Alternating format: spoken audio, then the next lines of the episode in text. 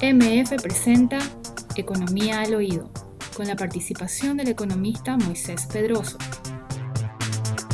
En este episodio presentamos una entrevista sobre el comercio fronterizo y sus perspectivas. Este programa fue realizado el 26 de junio de 2019.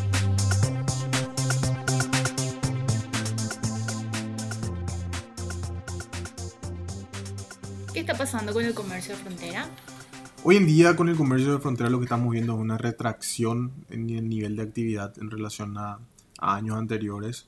Y esto se da como consecuencia de efectos que se dieron en las economías de, los países vecinos, específicamente Brasil y Argentina.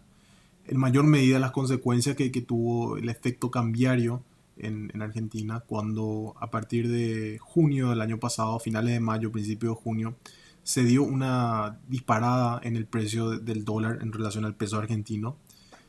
El año, a principio del año anterior, en 2018, el peso cotizaba en torno a los 18 o 19 pesos por dólar. Hoy en día estamos viendo un peso que, que ronda los 45. Entonces tuvo un efecto que generó que para el argentino el dólar sea más caro.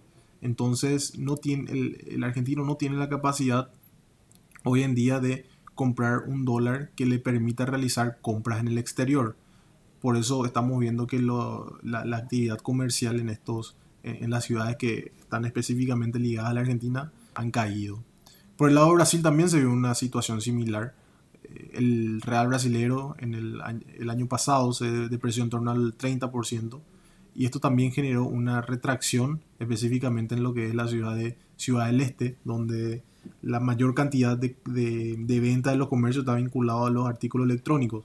Entonces también para el brasilero el dólar se volvió caro y esto generó que ya no puedan realizar compras en el Paraguay. Pero estos efectos también están vinculados a una situación que vivió el Paraguay. En el Paraguay el guaraní se mantuvo relativamente estable, no tuvo grandes saltos como en los países vecinos.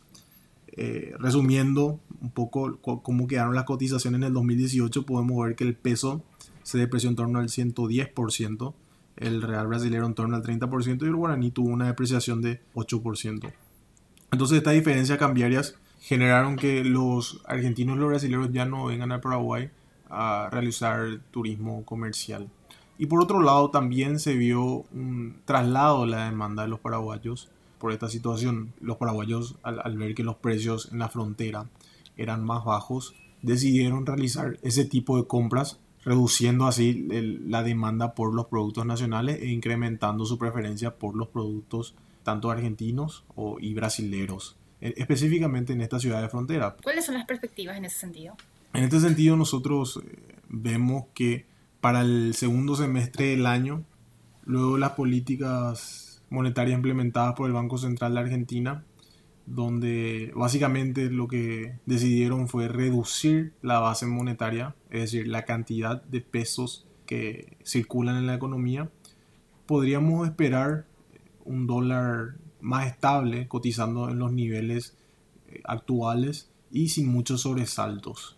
Entonces podríamos esperar que la brecha cambiaria con Argentina, de Argentina con el Paraguay, se vaya, vaya disminuyendo a poco. En cambio con Brasil podríamos ver una situación similar. De hecho la diferencia con con Brasil ya está relativamente cerrada. Entonces esto generaría que la mayor cantidad de, brasileños vengan a Paraguay a realizar compras. Entonces la merma comercial en las ciudades de frontera para el segundo semestre del año no sería tan fuerte como la que se vino registrando. No te pierdas el próximo episodio de Economía al Oído.